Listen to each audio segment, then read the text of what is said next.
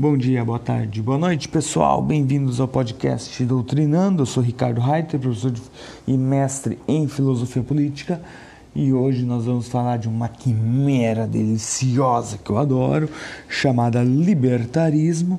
Essa quimera que dá origem, ao meu ver, a outra quimera, a, a um dos mitos brasileiros que eu mais gosto, o mito do sou conservador nos costumes e liberal na economia. Para quem estuda libertari, uh, o liberalismo, eu não estou nesse grupo, eu não estudo a fundo, mas quem estuda a fundo sempre diz que essa é a maior contradição possível. Quem estuda o conservadorismo também, não há como você ser liberal em uma esfera e conservadora na outra. Mas o libertarismo é o que vem a tentar fazer isso e talvez seja o grande mote desse nosso uh, grande slogan da atualidade, o neoliberalismo. Mas sem mais delongas, pega teu fone de ouvido, prepara um café e vem comigo. O libertarismo, ele, ele é, eu diria que ele é a grande extrapolação, o, o grande levar ao extremo a premissa de John Stuart Mill de que a liberdade humana deve ser uh, respeitada acima de tudo. Para quem não conhece, o Stuart Mill ele foi o grande reformador do utilitarismo do Jeremy Bentham, porque o utilitarismo do Jeremy Bentham era um utilitarismo muito frio, muito calculista, onde você tem uma ação A e uma ação B, você deve sempre priorizar aquela que vai garantir a felicidade maior. E quando você leva isso ao público, aliás, essa, premissa ela, é, ela já é do Epicuro, né? O próprio epicurismo já trabalha com essa lógica de você deve buscar as ações que causam mais prazer. Prazer e felicidade nesse, nesse escopo, ah, nessa situação é muito semelhante. Só que o, a grande diferença é que o, que, o, que o Epicuro fica na esfera individual e o Bentham leva para a esfera pública. Então, para o todo, né? E o todo é problemático, porque você tem uh, várias uh, vontades individuais em jogo e o que tem que ser respeitado é temos que ver aquilo que dá felicidade para a maioria, o que causa sempre um problema em relação às minorias. Mas seguimos. O, o, o Mill então vê que há um problema ali e reforma o utilitarismo e diz não, nós temos que respeitar a liberdade individual até porque se todo mundo aprender a lidar com as suas liberdades, nós vamos viver, chegar a um ponto de ter uma sociedade mais feliz. O Stuart Mill não é o pai do libertarismo, mas talvez seja, ao menos assim eu o vejo, o grande, a grande inspiração do libertarismo. O libertarismo ele tem historicamente dois nomes centrais que é o do Hayek e o do Nozick. Eh, os dois basicamente concordam com os, né, com os princípios, eu postulo os princípios e, os, e concordo com eles. Uh, a gente costuma, pode dizer que o libertarismo, ao pé, levado ao pé da letra, ele é um sistema completo. Por quê? Lembre, um sistema completo, quando a gente fala em filosofia moral ele é um sistema que não precisa buscar fundamentação uh, para justiça, bem e mal fora dele. As próprias premissas, as próprias uh, regras, entre aspas, do, do libertarismo uh, já estipulam o que é correto, o que é incorreto, o que é justo, o que é injusto. Isso vocês verão que é um problema. Por quê? Porque o libertarismo ele, se, ele é um sistema que basicamente está interessado apenas no escopo econômico e não no resto. Né? E aí que, aí que está a inspiração do neoliberalismo. O neoliberalismo é, em tese, um sistema que se importa apenas com a esfera econômica, não só mas eu diria que em primazia, ao menos assim como ela é tratada no Brasil. Né? A gente vive aqui no Brasil, eu sempre dou o exemplo da Albânia, mas a gente também tem que falar um pouco dessa nossa realidade brasileira, hoje governada por um bando de uh, neoliberais, digamos assim. Tá. E qual é que então são as premissas? Ora, a premissa é a liberdade individual respeitada ao extremo. Então nós vamos ver agora e basicamente os escritos se fundamentam muito sobre a esfera econômica. O Hayek, por exemplo, ele é contra a previdência social, ele é contra a regulamentação do salário, ele é contra a regulamentação da profissão. E os argumentos dele são coisas do tipo: como é que você uh, desconta mensalmente um valor X do funcionário para a previdência social. Todo ser humano deveria é livre e a escolha de se quer ou não se aposentar e receber uma aposentadoria no futuro deve ser respeitada, porque pode ser que o indivíduo não queira se aposentar. Pode, então, por que você está descontando o valor dele? é, é o direito dele querer ter uma velhice sem ter uma aposentadoria garantida. E isso deve ser respeitado. Sobre a regulamentação do salário mínimo, o, o Hayek vai dizer que, não, olha, o que, como Estado não pode chegar e querer se atravessar, querer regulamentar o salário, ou porque as pessoas têm competências diferentes, Imagina se você regulamentasse o salário de um jogador de futebol em, sei lá, 300 mil por mês. Você poderia contratar um, um perna de pau para jogar por 300 mil por mês e poderia contratar o Cristiano Ronaldo ou o Messi. E, bem, vamos botar na balança quem é que é melhor. Onde é que tá, como é que fica a questão da individualidade, a liberdade individual? Porque o Messi provavelmente dizia, mas espera aí, eu jogo muito melhor que 90%, 99% dos jogadores hoje no Brasil, ah, hoje no mundo. Eu me sinto violado na minha liberdade de, de ter uma remuneração digna para uh, em, uh, que seja proporcional ao que eu jogo. Eu quero ter a liberdade de chegar no presidente de um clube e fazer a minha oferta e negociar diretamente com ele. Por quê? Porque eu tenho, eu sei o quanto vale o meu trabalho. Como é que assim o Estado, como é que assim a FIFA vai determinar um salário fixo? Eu jogo muito mais que qualquer outro jogador. E isso também vai, então, peguei o caso do futebol para levar ao extremo, mas traga isso para dentro das relações de empresas, né? E agora começa. Aliás, para esse podcast, tenha em mente sim o que você já ouviu sobre a reforma trabalhista e a reforma da Previdência, ok? As coisas vão começar a fazer sentido. O Paulo Guedes não, não, não dia não tirou essa reforma da Previdência, reforma trabalhista, num dia que ele estava sentado no vaso fazendo as suas necessidades, é porque é uma merda aquela reforma. Não, uh, vocês vão ver que há uma inspiração aqui. Imagina, eu tenho as minhas habilidades, as minhas competências, eu chego e digo, não, meu trabalho vale X, eu quero negociar diretamente com o patrão.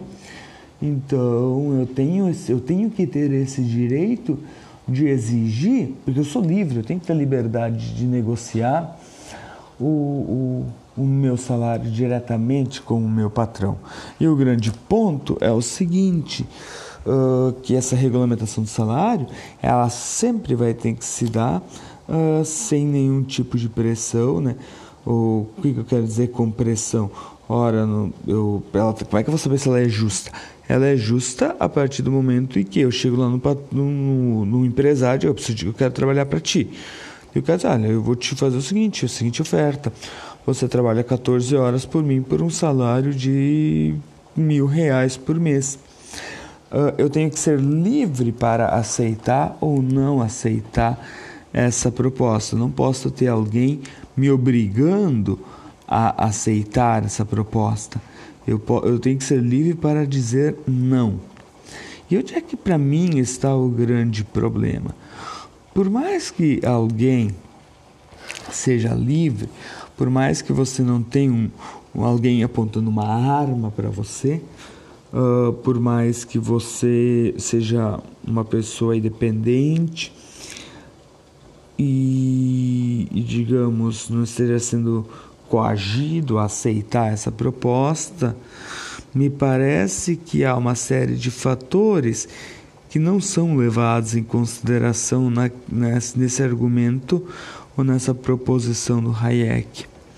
Porque eu não sei até que ponto um cidadão, pai de família, onde a família está desempregada e as contas estão vencendo, seria livre uh, para dizer não. Imagina, a única proposta de emprego que ele tem é essa e ele não pode se dar ao luxo de escolher me parece que ele não teria muita liberdade.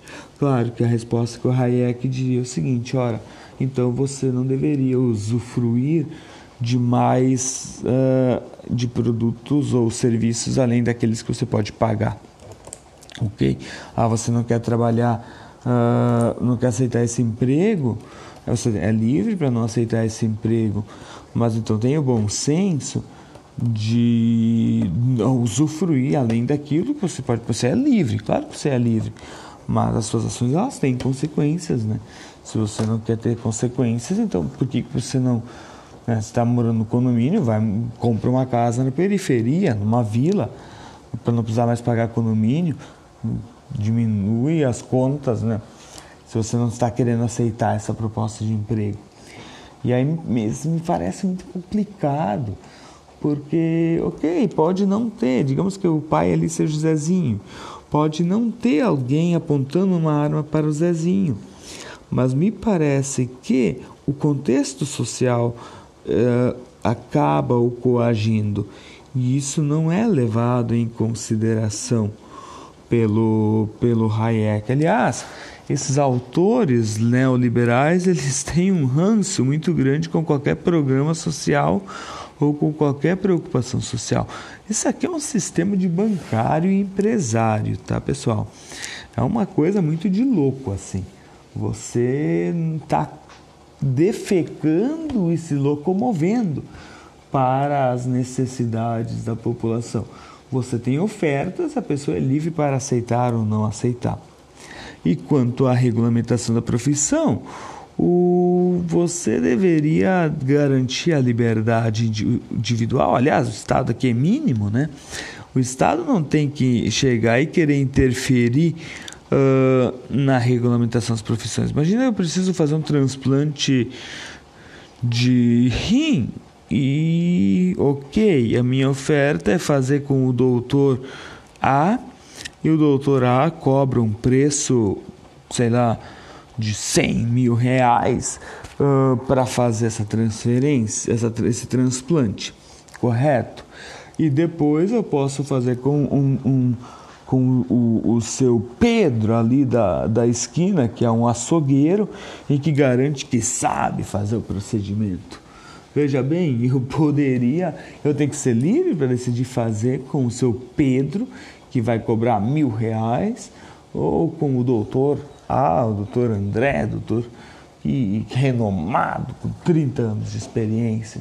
Eu sou livre, eu posso, eu tenho que decidir com quem eu quero fazer esse procedimento cirúrgico. Uh, que a vida é minha. Né? E, então, e eu tenho liberdade e a minha liberdade deve ser respeitada. Ora, isso me parece muito estranho. A gente pode olhar e dizer, meu, que que é? Como assim? Mas é isso que os autores aqui defendem. O, o Nozick, por outro lado, as suas críticas elas vão se dar em duas em duas situações. Ele é a favor do Estado mínimo, né? o Estado tem que se interferir o mínimo possível, é a única coisa que o Estado tem que fazer é garantir os pactos, né? a questão jurídica, e deu não tem que regulamentar profissão, não tem que regulamentar uh, salário, não tem que regulamentar previdência. Ele concorda aqui com Hayek. E o Nozick vai ser diretamente contra a redistribuição de renda, porque ele vai dizer que a redistribuição de renda ela é como se fosse uma escravidão à medida em que o imposto de renda, né, ele acaba sendo na verdade, por que, que ele é escravidão? Porque assim, digamos lá que você trabalha, uh, você recebe um valor de, de mil reais uh, por mês e você tem que pagar 20% de, de imposto de renda. Eu vou extrapolar aqui, ok? Uh, então você está trabalhando e, e vai ter um desconto de 200 reais por mês. Uh, pensa no imposto de renda alto, né? Uh, veja bem que 20% das horas que tu trabalhou foram para o Estado, não foram para você. Você trabalhou para o Estado. Isso e não recebeu nada por isso, né? Porque esse dinheiro que você trabalhou para o Estado foi para o Estado. Então o, o Nozick vai dizer: isso é escravidão, cara. Isso é.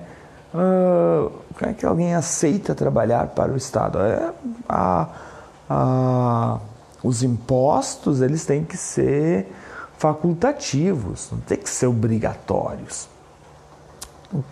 E aí, é dali que vem aquela frase, imposto é roubo, né? No Ozek tem uns escritos anarquistas, assim, muito loucos.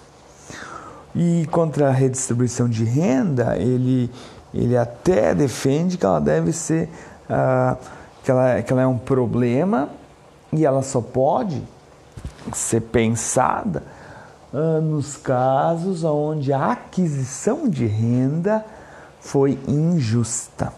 E aí vamos ter que entender quais é são os critérios de justiça aqui. Né? Os critérios de justiça se dão em, duas questões, em dois pontos, na aquisição e na transferência. Ora, como assim na aquisição? Se a renda que eu recebi veio de livre e espontânea, foi adquirida de livre e espontânea vontade de todas as partes envolvidas.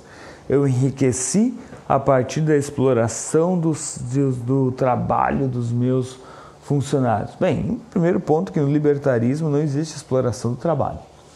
Existem contratos de trabalho firmados entre indivíduos. Se eu quero, se, se a minha empresa, tem uma empresa, tem jornadas de 16 horas por dia, salários de mil reais, e eu tenho 2, 3, 15 mil funcionários que aceitaram trabalhar nessa, nessa jornada, ninguém deles foi obrigado, ninguém deles assinou um contrato na, na mira de um revólver, então a, eu enriqueci nesse sistema, a aquisição foi justa. Por quê? Porque de nenhuma das partes a liberdade foi violada. Todos os envolvidos estavam livres eram livres para dizer sim ou não e eram livres para pedir a demissão quando quisessem. Esse é o primeiro ponto. Então aqui a aquisição foi justa. Dois, na transferência. Ora, se eu recebi um depósito de, 80, de um cheque, um depósito de 89 mil reais do meu motorista, se esse depósito foi feito ou o seu trabalho como assessor de um de um vereador do Rio de Janeiro ou de um deputado em Brasília, esse parte do meu salário, eu devolvo parte do meu salário para o, o que eu sou assessor para o meu para o meu superior, no caso vereador ou deputado, se eu fiz essa devolução desse valor num processo que a gente pode chamar de rachadinha, sem ser obrigado a tal, mas eu simplesmente devolvo esse valor porque né, eu sou muito grato pela oportunidade de trabalhar com, com essa pessoa, não há nenhum problema, não há nenhuma irregularidade. Por quê? Porque a transferência se faz de forma justa à medida em que eu a faço de livre e espontânea vontade. Eu não estou sendo coagido a devolvê-la. Claro que se essa transferência ela é feita uh, e se eu não a fizer, eu posso ser uh, vítima de algum crime, uh, porque o meu superior pode estar envolvido com milícias do Rio de Janeiro, aí ela é ilícita. Mas à medida em que a, a transferência ela é feita sem nenhuma pressão, sem nenhuma violação da minha liberdade, então não há nenhum problema. Claro que tudo isso aqui é que eu acabei de falar, né? Só acontece na Albânia, no Reiterverso. Não acontece no Brasil, muito menos no Rio de Janeiro. Oh, nem existe milícias no Rio de Janeiro e a rachadinha é, é só uma piada. Mas o grande ponto do libertarismo é, é esse que eu, que eu desenvolvi aqui até agora que é o, a liberdade dentro da esfera econômica. Ok? Então, é dali que nasce o neoliberalismo, é daqui que nasce essa quimera do sou liberal nos costumes e, aliás, sou liberal na economia e conservador nos costumes. O que importa é que eu devo, devo ser livre para fazer o que eu quiser. O libertarismo levado ao extremo, ele, ele é problemático, obviamente, como já botei aqui, e poderia ir além, né? Uh, o, o, Michael Sandel, no seu livro Justiça quer fazer a coisa certa, ele dá bons exemplos, ele vai dar o exemplo do canibalismo. Ora, um, eu quero comer carne humana, eu faço um anúncio no jornal e digo: olha, eu quero um voluntário uh, que aceite ser a minha refeição. E vai que alguém se candidata, eu faço uma entrevista e, e, nós dois chegamos a um acordo, eu mato a pessoa e começo a comer a carne dela. Qual é que é o problema aqui? Há um crime sendo cometido? Me parece que a partir da ótica do libertarismo, não. Por quê? Porque a, a pessoa que me serviu de alimento, ela não foi em nenhum momento coagida, eu não a raptei, eu não a sequestrei, ela se prontificou, se voluntariou ao processo de livre e espontânea vontade. Imagina então também agora que eu decida uh, vender os meus órgãos, ainda vivo, e vou lá e vendo meu rim a 100 mil reais. Eu não estou sendo obrigado, eu faço a livre e espontânea vontade. Vendi meu rim e, bem, a pessoa que o comprou, comprou porque ela é uma colecionadora de órgãos e ela vai simplesmente colocar o meu rim na sua exposição, na sua exposição, na sua coleção. Então, meu, e qual é que é o problema? Que libertarismo vai dizer que não há problema. Por quê? Eu vendi de livre e espontânea vontade, a pessoa comprou de forma justa, porque não houve nenhuma pressão nem nada envolvida, as liberdades individuais foram respeitadas e ela é livre para fazer o que quiser com o órgão. E vá lá, daqui a pouco eu, eu decido que eu quero vender meu outro rim, mesmo sabendo que eu vou morrer. Qual é que é o problema? Hum, o libertarismo diz que não há problema. Eu sou livre para fazer o que eu quiser com o meu corpo, com o meu dinheiro, com o que eu tenho. Se aquilo que eu tenho eu adquiri de forma justa. E de novo, a aquisição justa é aquela que se dá uh, respeitando a liberdade individual uh, dos envolvidos. Por isso que ele é um sistema completo porque o único critério para que algo seja justo ou não é a liberdade dos envolvidos. Pessoal, vamos ficando por aqui. Eu espero que eu tenha conseguido ser muito uh, claro na concepção do libertarismo e tenha conseguido facilitar um pouco a compreensão. Agora, cabe a vocês uh, aplicar isso aqui uh, na, numa análise de uma realidade como a do Brasil a partir de que da onde que vêm essas quimeras que estão sendo reproduzidas e aprovadas em forma de leis? O que é o neoliberalismo? O, da onde é que vem a inspiração de uma reforma uh, uh, trabalhista, reforma uh, da previdência nos governos Bolsonaro? Ora, há uma inspiração ali que é a inspiração do libertarismo. Pessoal, fiquem bem. Até o próximo episódio. Muito obrigado.